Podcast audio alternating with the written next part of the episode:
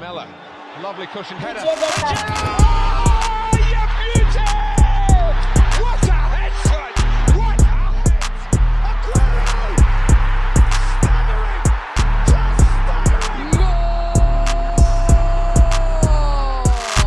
Everybody is a pro. Jo Freunde, hi und herzlich willkommen hier bei der neuen Folge von Everybody's a Pro, dem Podcast von 11 Team Sports. Diese Woche saß ich zusammen mit Christopher Trimmel, dem Kapitän des 1. FC Union Berlin, seines Zeichens Adidas-Athlet. Und ja, wir haben echt viele interessante Themen besprochen. Zum einen natürlich auch über den österreichischen Fußball gesprochen, aber auch über seine Spezialität, das Flankenspiel. Und ja, ist echt eine geile Folge geworden. Ich wünsche euch viel Spaß dabei. Ab geht's. DJ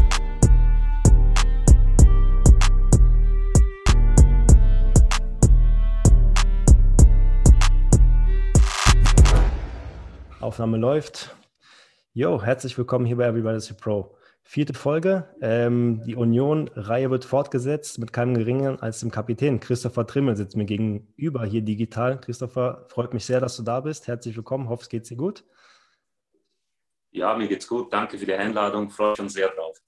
Sehr gut, sehr gut, sehr gut, sehr gut. Du, hier bei Everybody's a Pro wollen wir so ein bisschen Amateurfußball und Profifußball ein bisschen gegenüberstellen. Und unsere erste Rubrik nennt sich Where It All Started. Das heißt so ein bisschen, wo es angefangen hat, deine Anfänge des Fußballs. Ich habe geschaut, bei mir steht auf der Liste der UFC Mannersdorf. Erstmal kurz, stimmt das? Mhm. Ist das korrekt? Ja, ja, das ist korrekt.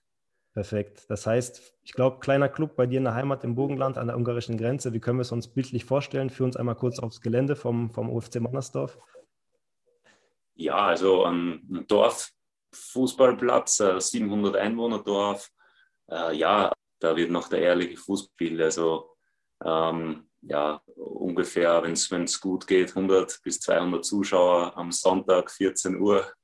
Ähm, ja, ich glaube, das kennen die meisten. Ähm, da, da beginnt äh, fast für jeden, von jedem ähm, die Fußballkarriere und ähm, ich glaube, ja, das hat mich schon sehr geprägt auch. Sehr cool. Und du hast angesprochen, die meisten Profikarrieren sind genau auf solchen Anlagen oder haben auf solchen Anlagen auch begonnen. Ähm, hast du auch noch einen Draht zum Verein heutzutage? Schaust du nochmal vorbei bei einem Spiel, wenn es passt, gerade zeitlich? Ja, absolut. Also ich habe noch sehr, sehr Kontakt zu sehr vielen ehemaligen Mitspielern, die tatsächlich noch immer in dem Verein tätig sind. Ähm, ja, das ist mir auch wichtig. Ich glaube, äh, der Verein, der hat mich ähm, ja jetzt äh, sag ich mal in die Männermannschaft äh, geführt. Mein Vater war auch äh, bis zu dem Zeitpunkt mein Trainer, ähm, was auch natürlich äh, sehr wichtig war. Und äh, natürlich, wenn ich die Zeit, Zeit habe, schaue ich immer wieder gerne vorbei. Perfekt. Du hast gesagt, der Papa war Trainer. Wie ist das so, wenn der Vater Trainer ist? Hat man dann mehr Druck zu performen oder ist man doch vielleicht so ein bisschen Liebling und hat einen Freifahrtschein? Wie war es bei dir?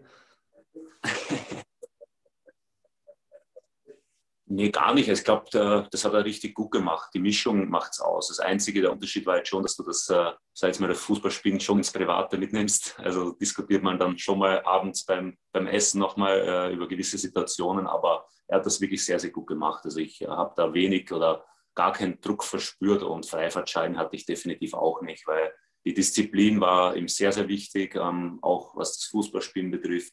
Und ich glaube, das habe ich auch ähm, ja, perfekt eigentlich bis jetzt so mitgenommen. Sehr cool, ja.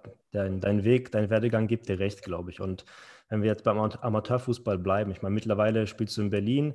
Auch hier haben wir natürlich eine große Amateurfußballszene. Wir durften dich, ich glaube, 2019 war es einmal schon zum SFC Stern 1900 mitnehmen. Hast du vielleicht auch mal einen Draht zum Berliner Amateurfußball aufbauen können? Vielleicht hier schon mal ein Spiel verfolgen können? Nicht, nicht so wirklich. Also ich hatte, wie gesagt, das Training, es hat mir sehr gut gefallen. Ähm, ähm, sowas würde ich auch äh, natürlich in Zukunft, wenn es hoffentlich mal wieder die Pandemie möglich ist, ähm, ja, auch wieder machen wollen, ganz klar.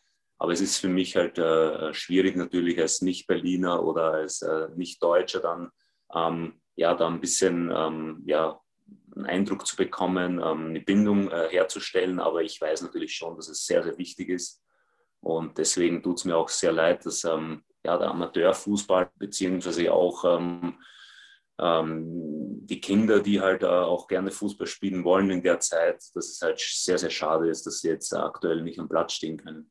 Ja, absolut. Es liegt, wie du schon meintest, halt total brach, aber herzlich eingeladen, gerne bei mir, bei meinen Jungs äh, in der Kreisliga A, gerne mal vorbeizuschauen. Ich glaube, es ist Dankeschön. Besonders, besonders, im Vergleich jetzt zum, zum Dorfverein, was du halt hier in der Großstadt hast. Du hast halt nicht so die riesen Fanbase. Ich meine, selbst die Berliner Regionalligisten, die spielen zum Teil vor 200, 300 Zuschauern, weil du halt auf so ja, kleinem Gebiet einfach so viele Vereine hast. Deswegen geht da so die Bindung ein bisschen, bisschen abhanden. Das ist immer, immer ein bisschen schade. Deswegen feiere ich das extrem, besonders bei so dörflichen Vereinen, dass die, diese Community dann halt einfach so riesengroß ist. Und ja, wenn du aus deinen Anfängen erzählst, dann ja, kann ich es mir auf jeden Fall sehr, sehr gut vorstellen. Dann bleiben wir vielleicht in der Heimat, Christopher, bei ja, oder so ein bisschen über den aktuellen Status des, des, österreichischen Fußballs wollte ich mit dir sprechen.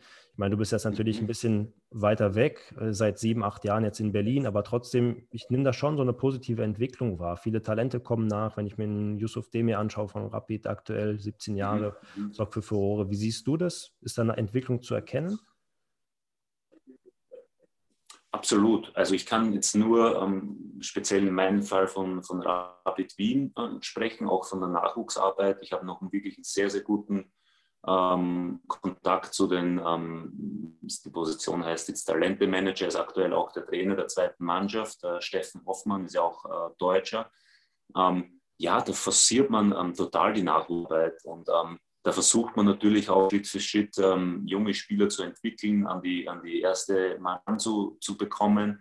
Und ich glaube schon, dass das Früchte trägt. Und ähm, als ich dann in Deutschland angekommen bin, ähm, klar, die ersten Jahre gab es als Beispiel jetzt bei Union die zweite Mannschaft noch, aber dann wurde die zweite Mannschaft abgeschafft. Und ähm, das hat für mich, also rein der sportliche Aspekt, ähm, keinen Sinn gemacht. Äh, klar, äh, wirtschaftlich äh, setzen sich wahrscheinlich die Vereine schon hin und machen sich äh, Gedanken darüber, wie viele Spieler ähm, werden entwickelt. Aber ich glaube schon, dass es wichtig ist, ähm, dass man eine sehr, sehr gute Nachwuchsarbeit hat, um trotzdem ähm, von Jahr zu Jahr ein paar, paar gute Jungs heranzuführen. Und aktuell machen wir das. Nur glaube ich trotzdem, dass dieser Schritt zweite Mannschaft fehlt. Und wir haben halt Jungs aus der U19. Und da muss man schon ehrlicherweise auch sagen, ähm, die körperliche Präsenz ist dann meistens ähm, ja, zu hoch für die. Also da ist dann halt ähm, oft mal dann, ähm, oder sieht man oft in, im körperlichen äh, Bereich halt Probleme.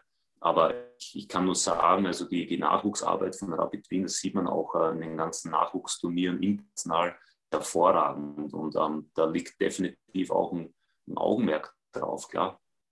Cool. Ja, ich will noch auf den Punkt der zweiten Mannschaften eingehen, weil das, glaube ich, relativ mhm. gut übertragbar ist, auch auf unseren Amateurfußballkosmos. Ich bin genau deiner Meinung. Ich glaube, selbst bei uns auf dem Niveau ist es extrem wichtig, dieses Sprungbrett zu haben. Und selbst jetzt für, sage ich mal, für einen Spieler in einem gestandenen Alter, ja, sei es um die, um die 30 herum, der es vielleicht rein sportlich nicht in die erste Mannschaft schafft, das ist halt ein super, super Auffangbecken. Ich meine, im Amateurfußball ist auch die zweite so ein bisschen oft ja, ich sag mal, kritisch beäugt von außen, sagen so ein bisschen, ja, das äh, überspitzt formuliert das Fallobst, aber wenn du, wenn du schaust, was sich da wirklich so für Teams bilden, so in diesen zweiten Mannschaften, die sind dann oft, sage ich mal so, ja, eigenständig organisiert. Bei mir in meiner Truppe ist es ähnlich, wir sind auch eine zweite, äh, aber das ist unglaublich wichtig einfach, dass du halt nicht diesen, diesen Druck hast. Von daher ist es ganz, ganz spannend, glaube ich, dass, dass du das auch so siehst, weil ich habe es ebenfalls nicht verstanden. Und man sieht auch, die Vereine sind sich ja nicht wirklich einig. Also manche haben sie abgemeldet, die zweite, dann andere wollen die jetzt wieder aufbauen. Also es ist ein, ist ein echt genau. spannender Punkt. Wenn wir, wenn wir bei der Nationalmannschaft bleiben, Christopher, du hast, glaube ich, 2009 dein Debüt gegeben und dann gab es erstmal ein großes Gap. Zehn Jahre, glaube ich, hat es dann mhm. gedauert bis zur nächsten Berufung. Hast du da mental schon abgeschlossen mit? Wie war denn der Moment, als es quasi wieder losging? Nee, mental habe ich nie abgeschlossen, weil ähm, ich mir immer hohe Ziele gesteckt habe und da war das Nationalteam definitiv immer ein, ein Ziel davon. Ähm, ich wusste auch, dass es natürlich am Anfang schwierig wird, weil damals war es schon so, dass man äh, die zweite deutsche Bundesliga jetzt nicht so, ähm, seit man vor den Augen hatte, als ähm, seit mal eine, eine, erste Bundesliga, aber österreichische Liga. Das war mir klar. Aber persönlich habe ich halt immer gespürt, ich muss ähm, ich muss mich äh, weiterentwickeln und ich muss diesen Schritt gehen. Ich habe äh, zu der Zeit in Österreich, ähm, da war ich klar noch aktuell Nationalteamspieler, trotzdem zwei Top-Saisonen gespielt mit Rapid Wien, ähm, ähm, wurde äh, immer gewählt als Rechtsverteidiger der Liga und habe aber trotzdem im Nationalteam war ich nur auf Abruf. Hm. Und das heißt, okay, ich war nicht, äh, ich war nicht Stammspieler, ich war auch nicht Ersatzspieler, sondern wenn sich einer von den beiden verletzt, bin ich halt mal nachberufen worden. Und ich dachte mir schon, ja, was soll ich denn noch machen? Ich muss, mhm. ich muss mich ja in dem Bereich einfach weiterentwickeln. Da kam das Angebot damals von Union Berlin, ähm, und natürlich mit dem, mit dem Ziel, irgendwann mal in die Bundesliga aufzusteigen. Das wurde ja auch ganz klar kommuniziert vor, vor fast schon sieben Jahren jetzt. Ähm, ja, und das, das Projekt hat mir gefallen, die Stadt hat mir gefallen, der Club hat mir gefallen und da muss man halt als Sportler oft vermeintlich einen Schritt zurück machen, wenn man es vielleicht so sehen möchte. Ich habe es nie so gesehen, aber die österreichischen Medien haben es so gesehen. Die dachten, der geht von Rapid Wien als äh, damaliger Vizekapitän, oft schon Kapitän gewesen, spielt Europa League, ähm, ist im mhm. Nationalteam nah dran und geht in die zweite deutsche Liga zur Union Berlin. Das haben die Medien nicht verstanden. Mhm. Aber für mich war das, äh, gab diese, diese Frage gar nicht. Ich habe hab mich da gesehen, ich wusste, geil, super Projekt, super Start, ich kann mich ähm, ähm, sportlich als auch privat weiterentwickeln, man, man sieht was Neues und man spricht oft davon, man muss von seinem gewohnten Umfeld ausbrechen. Und mhm. natürlich ähm, war das auch notwendig, mir hat es gut getan. Ja, extrem spannend und ist auch ein mutiger Weg, glaube ich. Nicht ein Weg, den jeder so, jeder so gewählt hätte, aber auch da, äh, der Erfolg gibt dir da auch da wieder recht. Von daher äh, ja. Hut ab davor. Und Du hast angesprochen, so die Entwicklung von Union, allein jetzt in deiner Zeit, ich glaube, mit so die erfolgreichste Phase der Vereinsgeschichte, die du mit, mit äh, ja auch geprägt hast. Ich habe gestern die Jungs gefragt, äh, einen Grisha und einen, und Marvin, was so das Erfolgsgeheimnis ist. Ich meine, das ist immer so ein bisschen eine platte Frage, aber trotzdem, man kann es ja nicht abstreiten, dass bei Union extrem viel auf einmal zusammengepasst hat. Deswegen auch an dich nochmal. So, gibt es einen Schlüssel zum Erfolg? Ich glaube, äh, der, der, der wichtigste Aspekt war einfach, dass bei uns ich glaube, das hat da, damals mal Nevin Subotic gesagt, ähm, dass äh, bei Union gibt es keinen Star, sondern die Mannschaft ist der Star.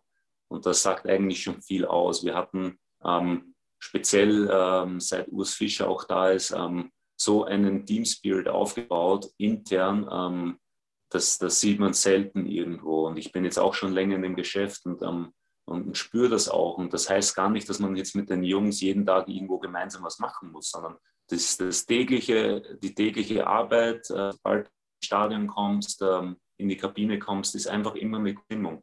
Und wenn es mal schlecht läuft oder wenn mal irgendein Ding ist, haben wir das intern immer geregelt. Also das war, war ja nie so eine Sache oder wurde nie eine Sache, wo, wo sich jetzt mal der, der Trainer großartig einmischen muss, sondern wir haben Dinge immer intern geregelt. Und ich glaube, dieser Zusammenhalt und das, äh, sage ich jetzt mal, zieht sich ja durch den ganzen Verein. Man spricht immer von familiär diese Kommunikation, diese, diese enge Bindung auch von Mannschaft zu sportlichen Leitern, zum Präsidium, zum Präsidenten. Und jeder Angestellte, ob das der Greenkeeper ist, ob das äh, die Leute im Fanshop sind, man hat einfach ein gutes Verhältnis in dem Verein. Und ich glaube, da hat man dann schon gespürt, nicht nur sportlich, sondern insgesamt im Verein, hey, der entwickelt sich weiter. Und für mich war es irgendwann nur eine Frage der Zeit, bis wir hochgehen. Ähm, und damals war halt wirklich die Zeit reif. Wir, sind, wir haben in der ganzen Hinrunde nicht einmal verloren, damals in der zweiten Liga. Und da hat man schon gespürt, hey, wir sind, wir sind, wir sind so eine geile Truppe. Und ähm, da war für mich eigentlich klar, dass wir in der Saison aufsteigen werden.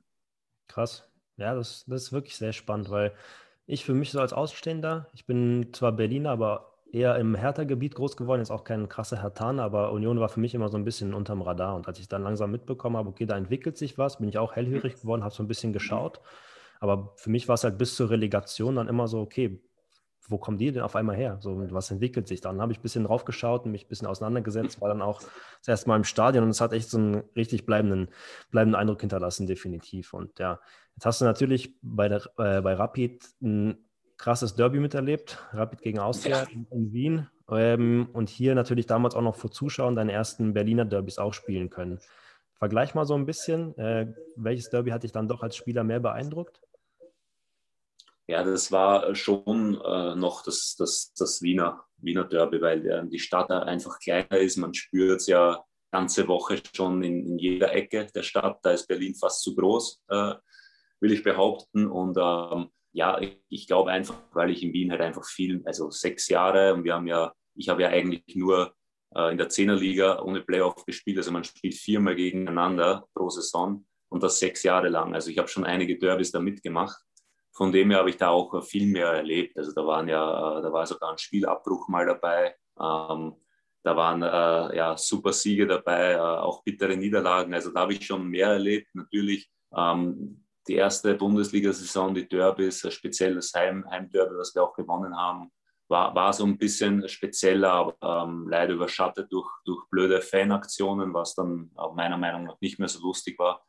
Und von dem her, ähm, ja, glaube ich, äh, müsste man da noch ein paar Jahre Derby spielen in Berlin. Und, ähm, aber das tut der Stadt einfach gut. Ich glaube, das merkt man und spürt man auch. Und ähm, ich glaube, das braucht auch die Stadt. Extrem. Also da spricht mir aus der Seele. Ich bin so happy, dass wir jetzt das erste Mal zwei Teams in der ersten Liga haben. Also theoretisch könnte ich äh, an jedem Wochenende irgendwo Bundesliga-Fußball schauen. Das war auch nicht immer so. Also ich erinnere mich an Zeiten, da war Hertha in der zweiten Liga, Union auch. Ähm, da waren wir nicht wirklich verwöhnt, nicht wirklich geküsst vom, vom Fußballgott. Von daher ist das für uns echt ein sehr, sehr krasses Erlebnis, auch einfach so diese Möglichkeit zu haben, da diese zwei Vereine zu beobachten. Und ich bin da, und ich glaube, da spreche ich vielen aus der Seele, absolut auch ja, neutral, natürlich mit irgendwie trotzdem ein bisschen mehr Sympathie für Hertha, weil es einfach gewachsen ist, aber trotzdem feiere ich das, dass ihr so gut dasteht, dass ihr da einfach so die Stadt die, oder die Fahne für die Stadt hochhaltet. Und wie du sagst, ich glaube auch die Rivalität Rapid Austria ist einfach gewachsen über die Jahre. Hertha Union, das ist jetzt mhm. ein relativ frisches Derby. Ich glaube, es ist auch dem geschuldet. Von daher äh, kann, ich genau. das, kann ich das absolut, absolut nachvollziehen. Und trotzdem, sieben Jahre hast du gesagt, mittlerweile doch schon bei Union. Sieben Jahre Köpenick. Fühlst du dich schon als echter Köpenicker? Ich meine, Burgenland, Köpenick, ich glaube, viel Kontrast geht nicht, aber trotzdem bei dir schon ein Stück Köpenick verankert, oder? Ja, ein Stück natürlich schon, aber ich bin doch äh, zu sehr Österreicher, dass ich jetzt sage, ich bin da jetzt, ähm, schon so sehr verankert. Natürlich, ich, ich, ich, fühle mich sehr verbunden mit Bayern, äh, äh, natürlich auch mit Köpenick und ähm, macht Spaß. Ich, ich liebe die Menschen da alle, alle so herzlich und, und ehrlich. Ähm, aber Miguelin allgemein ja. ist, äh, glaube ich, schon eine super Stadt, vor allem in Sommermonaten. Über Winter wollen wir gar nicht reden, ich rede über den Sommer gern. Von dem her, ähm, nee, da kann man nichts sagen, das passt schon. Sehr gut, ja, du hast angesprochen, Berliner Sommer geil, aber dann Rest semi-geil, wenn ich jetzt mal ein bisschen wohlwollend. Äh, trotzdem Köpenick ja. auch natürlich auch ähm, Hochburg äh, des Berliner Akzents. Ähm, hast du am Anfang Schwierigkeiten gehabt, so ein bisschen ja. mit der Berliner Schnauze? Ich meine. Definitiv. Okay. De definitiv. Also ich bin sie auch gewohnt aus Wien. Ähm, da gibt es ja auch diesen Wiener Schmäh. Äh, da sind ja die, sag jetzt mal, die Leute auch sehr direkt und ein bisschen frech. Ähm, aber natürlich, ähm, Berliner Schnauze war dann schon was anderes, speziell natürlich in Köpenick. Ähm, der Slang, ähm, da musste ich schon ein bisschen kämpfen, aber ich habe ja selber auch äh, mit meinem Dialekt ähm, den Leuten Probleme äh, bereitet. Von dem her war das schon in Ordnung. Und äh, mittlerweile funktioniert es ganz gut nach sieben Jahren. Sehr gut. Ja, ich finde es voll spannend, so auch diese Dialekte innerhalb Deutschlands, auch innerhalb Österreichs. Also wir haben auch viele Stores in Österreich. Ich war auch von Vorarlberg bis Wien überall unterwegs und wie krass sich das unterscheidet. Ähm, wie ist das bei euch so mit den, mit den Akzenten innerhalb des Landes? Gibt es da so irgendwelche, ja, wie jetzt im, äh, in Deutschland das Bayerische ist so ein bisschen hochgestochener. Ich jetzt kann mit meiner Berliner Schnauze jetzt nicht irgendwie in ein Meeting reingehen und krass seriös wirken. Also hat irgendwie ein bisschen ich sag mal, den Assi-Stempel drauf. Wie ist das in Österreich? Ja. Auch so jeder Akzent ja, gibt Charakteristika? Ja, ja, da, da, hat echt jeder seinen, seinen Akzent, äh, muss man schon sagen. Um, um vor allem hervorzuheben sind halt die, die Steiermark ja schon fast, äh, Vorarlberg auch, äh, Tirol. Äh, das muss man schon sagen. Die haben natürlich einen ganz, ganz eigenen Akzent. Ähm, aber man versteht sich, das ist, glaube ich, das Wichtigste und äh, deswegen funktioniert es äh, auch in Deutschland ganz gut. Sehr gut. Ja, und gibt auch Identität. Also besonders wenn du auf die Fußballplätze hier bei uns gehst, dann hörst du natürlich auch nochmal, dann kommen die Leute noch mehr aus sich raus und noch ungehemmter als jetzt irgendwie genau. im Arbeitsumfeld. Also ich feiere das sehr. Und ja, da geht es bei uns dann auch mal ein bisschen ja, verbal ruppiger zu auf dem Platz in der Kabine. Das ja vermisst man, vermisst man das schon. Also kannst, wie gesagt, gerne ja, mal vorbeischauen. Es wird, wird sich eine neue Welt, ja. neue Welt eröffnen. Okay, ja. Sehr geil wenn man, sage ich mal, auch in der Vorbereitung so ein bisschen sich deine Vita anschaut, dann natürlich wird man so mit dem Tattoo-Thema konfrontiert. Ich meine, deine große Leidenschaft, ich will es gar nicht zu breit machen, weil ich glaube, du hast schon viel drüber geredet. Trotzdem so ein bisschen den Impuls würde ich trotzdem mal fragen, wie kam die Leidenschaft? Was vielleicht sogar ein Fußballer, der dich inspiriert hat oder Musiker oder so oder einfach über einen Freundeskreis? Nee, gar nicht. Das kam von mir selber schon. Ich habe als Kind eigentlich immer gern gezeichnet, gemalt, habe schon äh, immer wieder an, an Zeichenwettbewerben teilgenommen als, als Kind damals. Hat mir schon sehr gefallen. Dann, ähm, das hat mich eigentlich immer so mein Leben lang begleitet. Äh, wollte ursprünglich auch Kunst studieren dann in Wien. Ähm, habe äh, auch eine, eine, eine höhere ähm, Lehranstalt, ähm, spezialisiert auf Bautechnik, ja, absolviert, ähm, bevor ich überhaupt Fußballprofi geworden bin. Da hat man auch viel mit technischen Zeichnen, aber auch mit freien Zeichnen zu tun, äh, indem man halt äh, Gebäude entwirft. Ähm, das war eigentlich immer so ein, so, ein, so, ein, so ein, Thema, was mich immer schon interessiert hat. Und ähm, natürlich, das Tätowieren kam dann später dazu, indem äh, ein sehr, sehr guter Freund von mir, der Tätowierer ist, ähm, nach Wien gezogen ist und äh, mich dann quasi ähm, weiter tätowiert hat. Und da kam, kam, kam man irgendwann mal die Idee, dass man sagt, hey, ähm, ich probiere das mal, ähm, ich, ich, ich schnupper da ein bisschen mal rein. Ja, von, war eigentlich von, vom ersten Moment an ähm, eine Leidenschaft da. Also mir hat das richtig gefallen. Ähm, habe das eigentlich immer so ein bisschen nebenbei ähm, mitgemacht und habe dann in Berlin, ja, jetzt mittlerweile schon fast zwei Jahre meinen Gewerbeschein. Ja, und bin jetzt schon selbstständiger Tätowierer. Hast du auch schon ein Studio, Christoph? Ich habe gelesen, Traum ja, hast du schon nee, ich habe am Anfang eine Zeit lang ein Studio gesucht, was ein bisschen ein Problem war in Berlin natürlich, wenn man jetzt noch nicht so die, die Connections hat in dem Bereich. Ähm, bin dann als äh, aktuell auch noch als mobiler Tätowierer gemeldet. Äh, das kann man ja machen in Deutschland, indem man halt dann zu den Kunden nach Hause fährt oder ein bisschen was auch vielleicht ähm, bei Stammkunden zu Hause sticht. Da bin ich schon vorbereitet aber halt äh, auch da noch immer die Augen offen, habe jetzt schon ein paar Angebote, wo ich ja vielleicht dann auch in Zukunft, wenn ich äh, bei Union bleibe, man weiß es ja nie im Fußball, aber kann dann in Zukunft wahrscheinlich dann auch mal in, in ein Studio reingehen, natürlich. Sehr cool. Hat sich schon mal ein Mannschaftskameraden unter die Nadel getraut von dir? Ja, ja, eh schon ein paar. Ich glaube, äh, der letzte war kurz vor Corona Cedric Deuchert. Ja, was war das? Ja, ja. noch ein Verein? Der hat sich den, der hat sich den Namen ähm, äh, seiner, seiner Tochter tätowieren lassen. Cool. Geile Story. Ist ja so nichts Alltägliches. Äh, ich sag mal so ein Hobby. Von daher sehr, sehr spannend. Und äh, wenn man sagt, okay, Tattoos, glaube ich, für dich ein wichtiges Thema. Musik habe ich auch gesehen. Äh, ich glaube nicht der alltägliche ja. Musik, äh, Musikgeschmack mit Metal. Wir haben hier ein Format, unsere, unsere Matchday-Playlist, Christopher. Das heißt, ich würde mich freuen, wenn da jetzt mal wirklich ja, ein Song draufgesetzt wird, der vielleicht nicht so gängig ist. Von daher kram ruhig mal in deinem Archiv und setz uns da mal einen, einen geilen Song auf, den wir dann in die Kabinen des Amateursports so ein bisschen bringen können. Sehr gerne. kann ich dir von, von Pennywise anbieten. Ähm, wahrscheinlich die, die ähm, ja, Metal-Hardcore-Szene-Typen werden das kennen, aber das ist eigentlich ein Song, den sehr, sehr Fußballer ähm, als Torhymne kennen, aber den Originalsong äh, eher weniger, von dem her kann ich den schon empfehlen. Der motiviert schon. Sehr geil.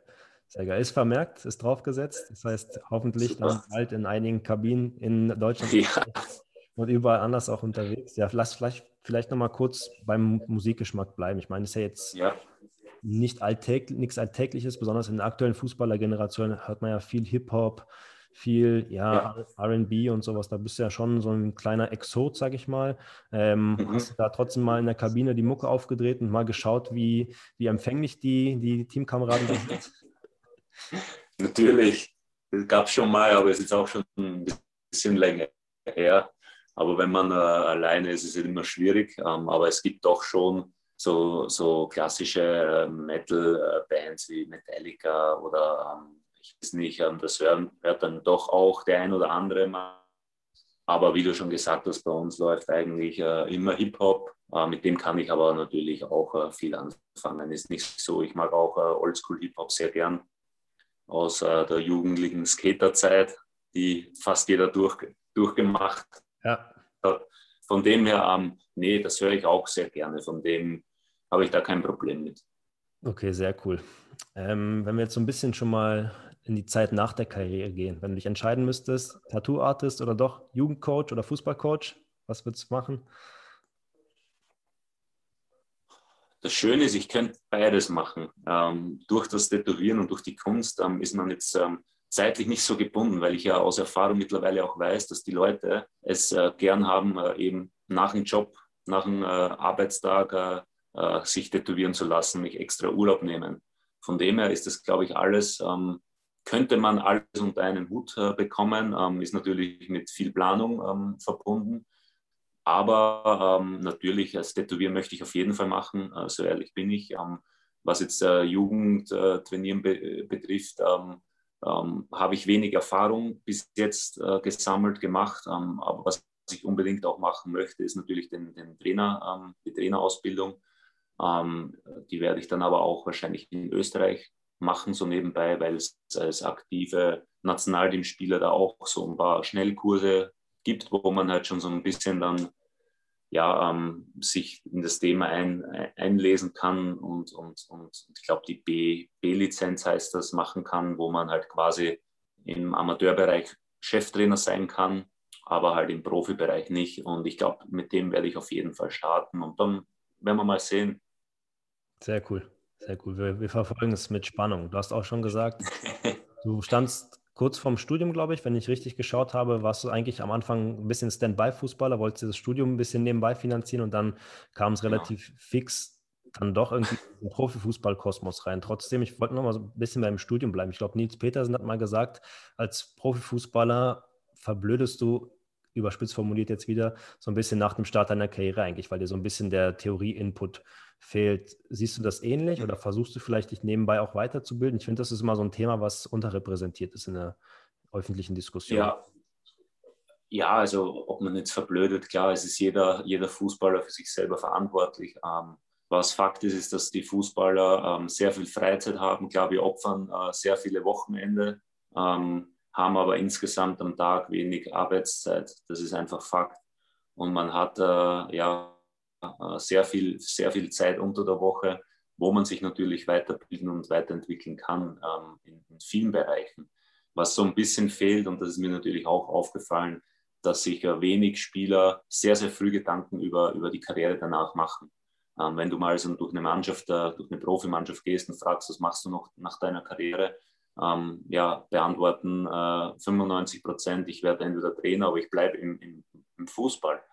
Aber wenn man sich da die, die, die Statistiken mal so ein bisschen genauer anschaut, und ich kenne jetzt nur die Statistik aus, aus Österreich und das vor zwei, drei Jahren, äh, wo man äh, gesehen hat, okay, 95 Prozent der aktiven Spieler wollen danach Trainer oder Manager werden und ähm, vielleicht vier, drei bis fünf Prozent der Stellen frei, werden überhaupt frei nach einer Saison, dann sieht man schon, dass da irgendwas nicht zusammenpasst. Ne? Und ähm, von dem her glaube ich schon, dass man sich frühzeitig ähm, Gedanken machen muss und auch die Zeit nutzen sollte, schon jetzt ähm, äh, in gewissen Bereichen sich einfach äh, ja, ein bisschen äh, versuchen weiterzuentwickeln, egal äh, welcher Bereich das ist. Ähm, auch ich bin oft in, in, in sage ich jetzt mal, schwierigen Zeiten sehr, sehr müde, muss mich zwingen äh, zu, zum, zum Malen, zu entwerfen. Ähm, aber das gehört einfach dazu und ist äh, absolut möglich. Von dem her ähm, glaube ich schon, dass es ähm, sinnvoll ist, dass äh, ja, sich Spieler schon mit, mit, mit 25, äh, 24 Gedanken machen, hey, was will ich eigentlich danach? Ja, das sind sehr weise Worte. Vielleicht hört der eine oder andere zu und äh, hat sich notiert, aber ich finde, dass es, wie gesagt, so ein bisschen unterrepräsentiert wird, irgendwie nie drüber gesprochen. Und genau wie du sagst, es sind halt wirklich ja, es ist eine ganz kleine Messerspitze an Positionen, die halt im, im Profifußballbereich irgendwie zu besetzen sind. Und dann kommen auch noch Externe mit Expertise dazu. Äh, wenn du jetzt einen genau. Julian Nagelsmann anschaust, der hat jetzt auch keine Profifußballer-Laufbahn irgendwie durchleben können. Da gibt es mittlerweile so viele gute, gute Jungs, gute, genau. gute, Coaches, die einfach gar nicht Profi vorher waren. Also sehr, sehr, sehr, sehr richtiger Tipp. Äh, Finde ich sehr, sehr gut. Okay, vielleicht zu guter Letzt nochmal. Ich glaube, es gibt auch bei uns im Amateurfußball so einen Bereich, der halt besonders so kritisch ist, was Thema Beruf und Fußballerverein äh, angeht, nämlich so diese Regionalligen, Oberligen, also quasi diesen semiprofessionellen Bereich, auf den will ich nochmal ein bisschen eingehen. Da haben wir auch viele mhm. Kollegen bei uns im Unternehmen, die spielen dann in der Regionalliga, hier bei uns in Berlin zum Beispiel bei Lichtenberg 47. Ähm, und ja, wenn du mit denen sprichst, die hatten auch immer in der Jugend die Chance, auch mal vielleicht im Nachwuchsleistungszentrum zu spielen, ein, zwei Jahre. Aber jetzt sind die quasi halt auch in so einem Zwischenbereich. Ich meine, in der Regionalliga trainierst du mhm. trotzdem an vier, fünf Tagen, manche sogar vormittags. Aber es ist halt auch nicht so, mhm. dass du genug Geld verdienst, um dann quasi deinen, ja, gut über, gut über einen Monat zu kommen. Also du musst dir quasi nochmal einen, einen Minijob zumindest nebenbei suchen. Das ist auch so eine Gruppe, über die eigentlich noch zu wenig ge gesprochen wird. Deswegen wollte ich hier auch nochmal das das anbringen, weil das eigentlich schon ein Bereich ist, finde ich, wo man irgendwie eine Lösung finden müsste. Entweder seid ihr ja, Profis oder ihr seid Amateurfußballer. Und wenn ihr Amateurfußballer seid, dann kann man halt nicht die Woche mit so viel Trainingseiten füllen. Aber das nur als, als kleiner Exkurs dazu, Christopher. Und ja, ich würde jetzt gerne ein, ein ich wollte dich beglückwünschen zu 50 Assists, ligaübergreifend bei Union mittlerweile, starkes Jubiläum. Vielleicht Frage zum Assist, war das schon immer irgendwie deine Spezialität oder hat sich das jetzt erst entwickelt, so in den letzten zwei, drei Jahren? Ja, äh, ja, aber eigentlich schon immer eine, eine Stärke von mir, ähm, das Flankenspiel. Ich habe ja als, als, als Stürmer meine Karriere begonnen. Ähm, da habe ich noch Tore geschossen, ähm, bin aber irgendwie dann äh, sehr schnell über den Flügel gekommen und irgendwann mal dann immer weiter nach hinten gerückt. Und natürlich, ich wusste von Beginn weg, ähm, dass das Flankenspiel ähm, sehr wichtig ist auf der Position und habe da ähm, schon sehr, sehr viel trainiert. Und von dem her, ja, war das schon so ein Ding, was ich mir hart erarbeitet habe. Also das muss ich schon sagen. Also das, das war wirklich eine Zeit lang schon, schon in Wien noch, ähm, wo ich mir nach jedem Training einfach äh, 10 bis 15 Bälle geschnappt habe mit einem Stürmer und einfach mit einmal vorlegen, flanken, einmal vorlegen, flanken. Weil ich schon der Meinung bin, dass irgendwann mal so ein, so ein Automatismus äh, ähm, reinkommt, ähm, ja, wo einfach die Quote nach oben geht. Das habe ich für mich selber entdeckt. Und da muss man halt hartnäckig dranbleiben. Ja, das ist spannend, weil da greifst du so ein bisschen vorweg. Nächste Frage mhm. wäre nämlich gewesen, ist das eine Gabe, also das gute Flankenspiel, mhm. was du ja offensichtlich beherrschst, oder ist das äh, mit regelmäßigem Training zu verbessern? Das hast du jetzt quasi schon, quasi ja, schon ja. Gilt das Gleiche für die ruhenden Bälle? Also ich meine, Freistoßspezialist bist du ja auch noch vom Flügel ja. definitiv. Ähnlich ja, äh, zählt das Gleiche. Natürlich äh, gibt es Spieler, die haben halt natürlich ein gutes Gefühl im Fuß. Ähm, das ist ja auch kein Geheimnis. Trotzdem ähm, ist für mich ähm, ein viel höherer Prozentsatz äh, mit Training verbunden. Es ist einfach so. Und wenn du ähm, wirklich, und das ist halt der, der, der, der Knackpunkt, ähm, ähm, von dir selber ähm, wünscht, äh, dass die Quote nach oben geht und du einfach besser werden möchtest, dann musst du es einfach hartnäckig trainieren und sehr oft trainieren. Und ich glaube, das ist der entscheidende Punkt. Ich glaube, wenn du äh, selber der Meinung bist, das war eine gute Flanke, aber äh, der Stürmer sagt wieder, es war keine gute Flanke, dann ähm, ist es äh, der schlechteste Fall. Und die Diskussionen gibt es ja oft. Und deswegen ähm, ja, ist es, glaube ich, schon wichtig, dass man sich mal ähm, hinsetzt, auch mit den Offensivspielern und das mal bequatscht. Wo möchtest du denn eigentlich den Ball haben? Was ist denn ein perfekter Ball für dich? Und ähm, da passe ich mich dann schon an. Natürlich äh, ähm, habe ich da schon meine, meine eigene Meinung, aber im Endeffekt ähm, geht es ja darum, dass ich den Ball dahin spiele, wo der Stürmer äh, gerade ist und äh, wo er ihn reinmacht. Von dem her ähm, ähm, ist das wichtig und natürlich das, das Training, ganz klar. Mhm, sehr gut. Und jetzt stell dir vor, du bist im FIFA-Trainingsmodus, du kannst dir den Ball hinlegen, wo du magst. Was ist für dich so die perfekte Freischussposition? Egal ob indirekt, also als Flanke oder als direkt, kannst du quasi aussuchen, von wo du den mhm. Freistoß trittst. Ja, ich glaube schon, dass so ähm, Eckball von rechts, also wo, den ich halt mit dem, mit dem rechten Fuß dann halt weg vom Tor schlage, ist schon so ein, so ein Ding, was ich sehr, sehr gern mag muss ich schon sagen, weil ich mittlerweile da auch schon so einen guten Touch habe, ähm, ähm, wo es äh, schwierig ist. Ich, ich finde immer, ich sage immer, der perfekte Ball ist, wo der Tormann nicht genau weiß, soll er raus, soll er nicht raus, dann zögert er ein bisschen, geht so halbherzig raus und meistens brechen die Tormänner dann eh ab. Das ist für mich der perfekte Ball.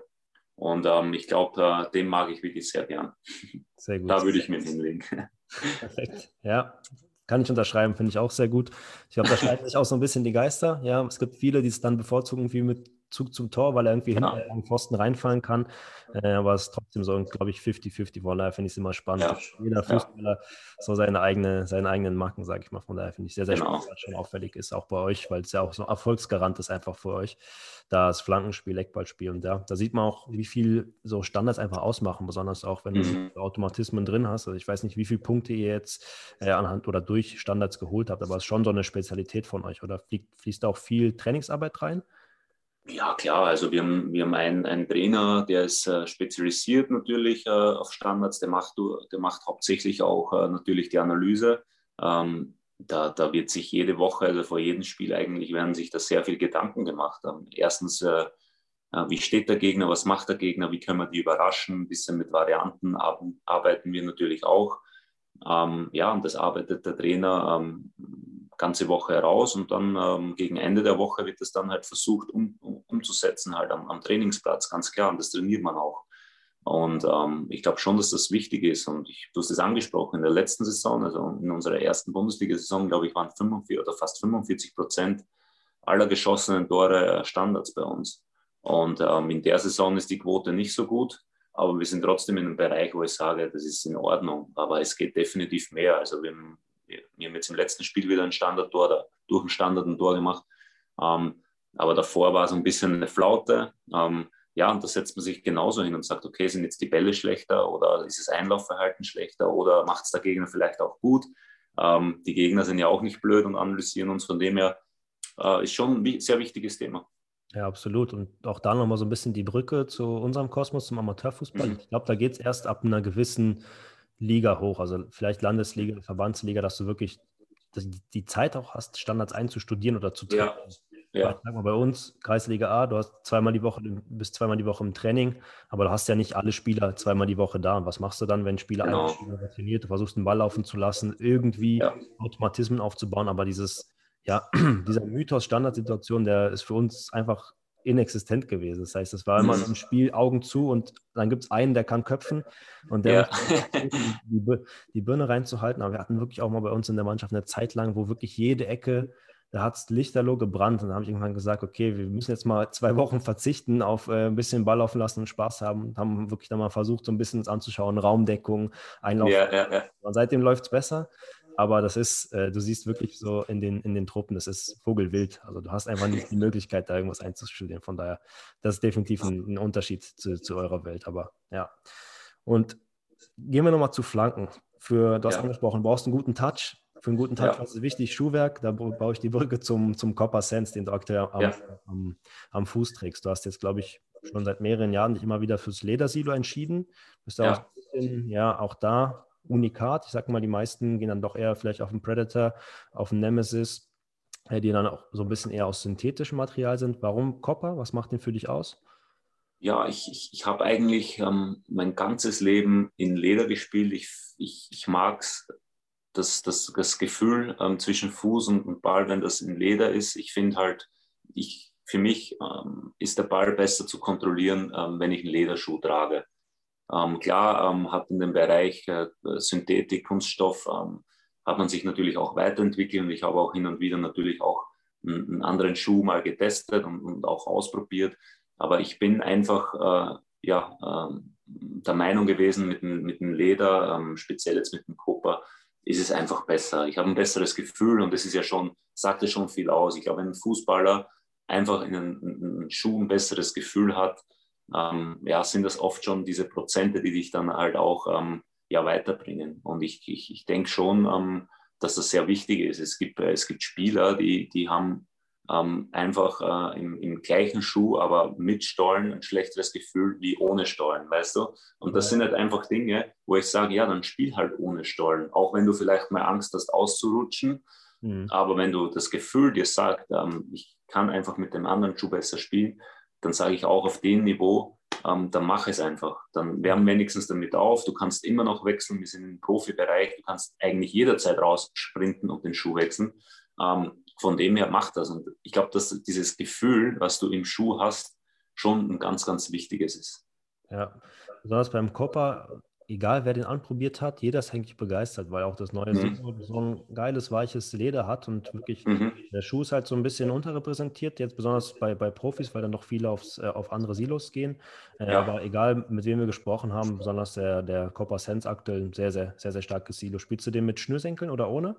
Ich spiele ihn ohne. Ähm, ich habe das auch früher eigentlich immer mit Schnürsenkel, habe dann irgendwann mal ohne versucht und ich bin eigentlich der Typ, der, der sich die Schuhe nicht so, so ganz eng zusammenschnürt, sondern ich brauche es immer so ein bisschen lockerer, habe mir die vorigen, also mit Schnürsenkel immer wirklich komplett locker geschnürt. Also mir Mannschaftskollegen haben gesagt, was das eigentlich, was das ist, also ob du nicht rausrutscht oder so. Ich habe das einfach so äh, gebraucht. Und da war der ohne Schnürsenkel super. Also der passt sich ja an, ähm, das Leder weitet sich so ein bisschen noch aus und ich fühle mich so einfach am, wohlsten. Und ich mag das auch, dass das ähm, ja einfach ohne Schnürsenkel sich anpasst, oben am, am, am Riss, von dem her ähm, am Spann, von dem her ähm, ja, fühle mich einfach äh, wohl in dem Schuh. Es ist spannend, dass du sagst, dass du es eher so ein bisschen lockerer magst, dass ein bisschen ja. man darf. Das ist eigentlich, ich glaube, nicht alltäglich. Die meisten Fußballer, ja. mit denen ich spreche, die holen sich eher eine halbe Nummer zu klein, mich inklusive. Ja. So. Also meine ja. Zehen vorne, die sind dann immer noch auch ein bisschen blau und das überträgt sich dann auch sogar auf meine, auf meine Sneaker, die ich dann im Alltag äh, trage. Man früher dann Schuhe kaufen gegangen bin, haben die, die Verkäufer gesagt, was machst du da? So, zieh den aus. so klein. Ich meine, nee, nee, ich brauche so, von daher, daher spannend. Und ja, Ja, bleiben wir bei, bei, bei den Schuhen nochmal, so für, für die letzte Frage zu dem Thema. Wie weit ist es so ein Thema in der Kabine? Wenn da ein neues Modell rauskommt, quatscht mal untereinander. na sicher, sehr großes Thema. Ich glaube, äh, ja, man, man, man, man guckt ja auch schon ähm, jetzt auch das Beispiel ähm, der Copa Sens, ähm, der schon jetzt, äh, sage ich jetzt mal, nach dem Schwarzen kam ja schon mal so ein, so ein Special in Weiß, was, glaube ich, nur die Champions League-Spieler gespielt haben. Da guckt man dann hin und denkt sich so, ah, verdammt, da den will ich auch haben.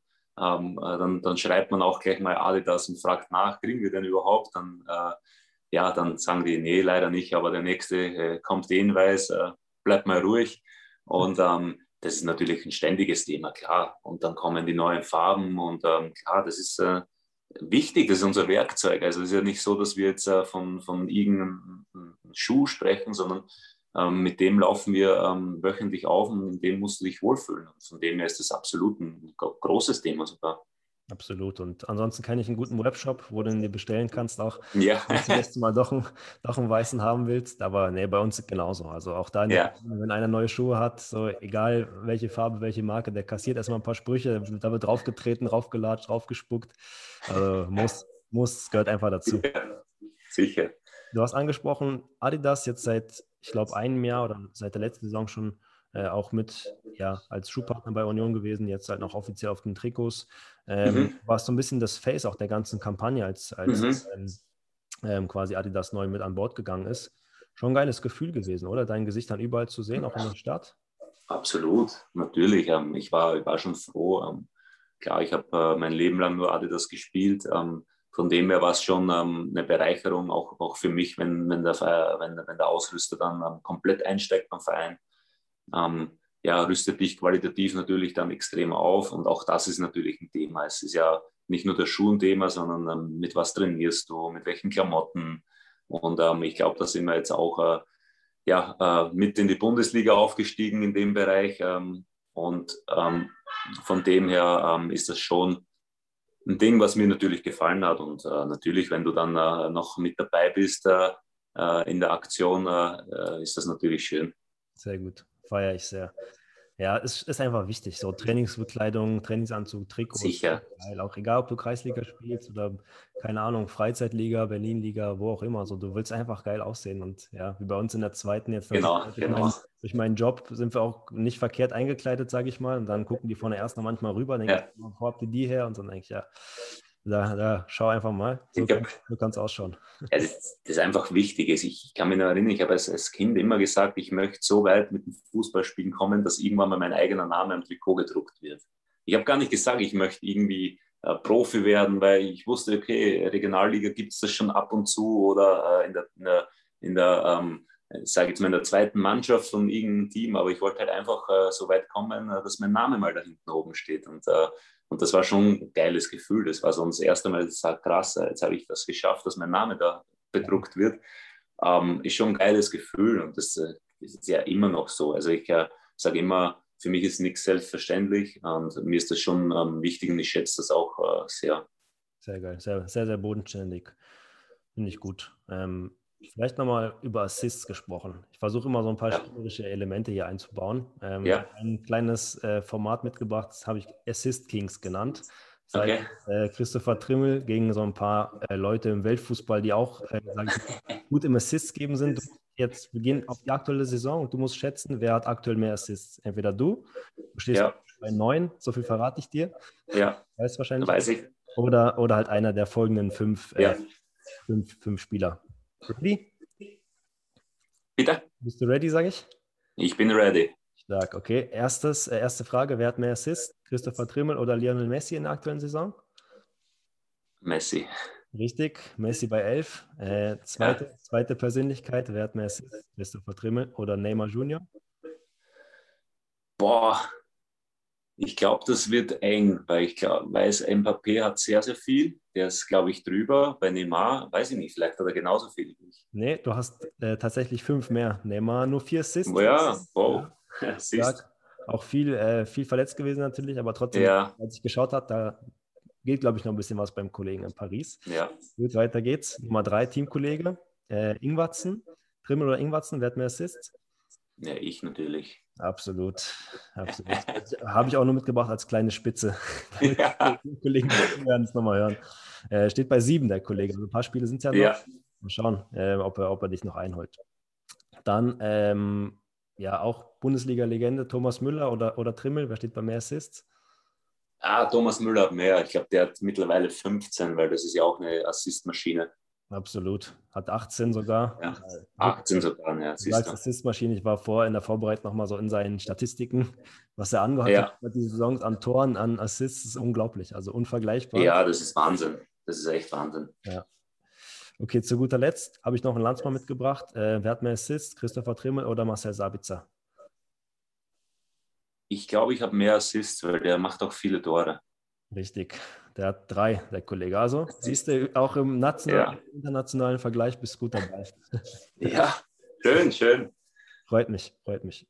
Okay, dann habe ich noch ein Format mitgebracht, das spiele ich auch sehr gern mit den, mit den Gästen durch. Es nennt sich so ein bisschen das äh, Five-A-Side-Team. Also stell dir vor, du bist äh, beim UFC Mannersdorf auf, auf dem Gelände und du bist der Coach und du kannst ehemalige Teamkollegen von dir aufstellen und ihr habt ein äh, Bolzplatz-Turnier bei euch und du willst das Turnier gewinnen. Also du kannst sozusagen mhm. ehemalige äh, Teamkollegen auf, aufstellen, die für dich den, den Dorfpokal holen, nenne ich es mal. Ja. Spielen Kleinfeld, das heißt ein Torhüter okay. und, und vier Feldspieler. Wie du spielst, ist dir überlassen, ob vier Stürmer aufstellst, vier Verteidiger. Aber ich glaube, ganz spannend. Vielleicht fangen wir mit einem Torhüter an. Den stellst du auf. Ähm, als Torhüter, ja, würde ich äh, Helge Bayer, mit dem habe ich in Wien mal zusammengespielt. Ähm, ist jetzt mittlerweile Moderator bei The Zone und äh, weiß ich nicht wo. Aber den würde ich reinstellen. Ähm, mit dem habe ich noch einen guten Kontakt. Dann ähm, Abwehr wird natürlich ich spielen, ganz klar, als Kapitän natürlich. ähm, Im Mittelfeld würde ich ähm, ja, Steffen Hoffmann spielen ja. lassen. Ähm, auch ein ehemaliger Mitspieler von mir. Ähm, wen stelle ich denn noch auf? Sturmtank ein, vorne noch vielleicht? Sturmtank äh, würde ich den Sören Brandy. Okay. Mit dem habe ich auch äh, eine sehr geile Zeit bei Union gehabt. Äh, absoluter Brecher. Ja. Da weiß ich auch, dass der ähm, alles geben wird, auch danach bei der Siegesfeier dann. Und jetzt brauche ich noch einen guten, äh, was brauche ich noch? Einen guten Zehner. Ja, Allrounder vielleicht. Oder, ähm, wen bringe ich noch? Jetzt muss ich kurz scharf nachdenken. Alles gut, haben Zeit. Ich brauche noch einen ganz schnellen Spieler. Ich nehme Geraldo Becker, ja. der hoffentlich äh, bald wieder zurück ist und der äh, meistens von mir spielt. Und ähm, ich brauche Geschwindigkeit, deswegen stelle ich Geraldo da auf. Sehr gut, das ist geil, wenn man einen schnellen Spieler. Es war ein geil, ist zwar ein Kleinfeldturnier, also er wird dann äh, oft raussprinten, aber nee, ich brauche Geschwindigkeit. ja, ich kenne es auch. Ich habe auch mal rechts hinten gespielt oder eine Zeit lang, wenn du vor dir jemanden hast, wo du weißt, okay, da kannst du eigentlich blind die, den Ball die Linie schicken. Das, das, ist geil. Du kannst quasi keinen Fehler Genau. Einfach äh, einen Chipper die Linie. ja. ja. Und wenn er ihn nicht erläuft, ist er schuld. so ist es. Sehr geil. Ja, ey, Christopher, das das war's schon. Hat mir sehr viel Spaß gemacht. Äh, vielen Dank. Ich glaube, ja, mir auch. Danke. Dankeschön. Die Frage war dabei. Ähm, ich wünsche euch alles Gute, viel Erfolg weiterhin. Ich hoffe, bald mal wieder auch in Persona euch äh, ja, beobachten zu können in, an der alten Försterei. Wir drücken die Daumen, dass die Situation sich schnell bessert. Aber ja, solange nutzen wir, machen das Beste draus. Und ja, dir alles Gute, bleib gesund. Bis dann. Dankeschön. Ciao.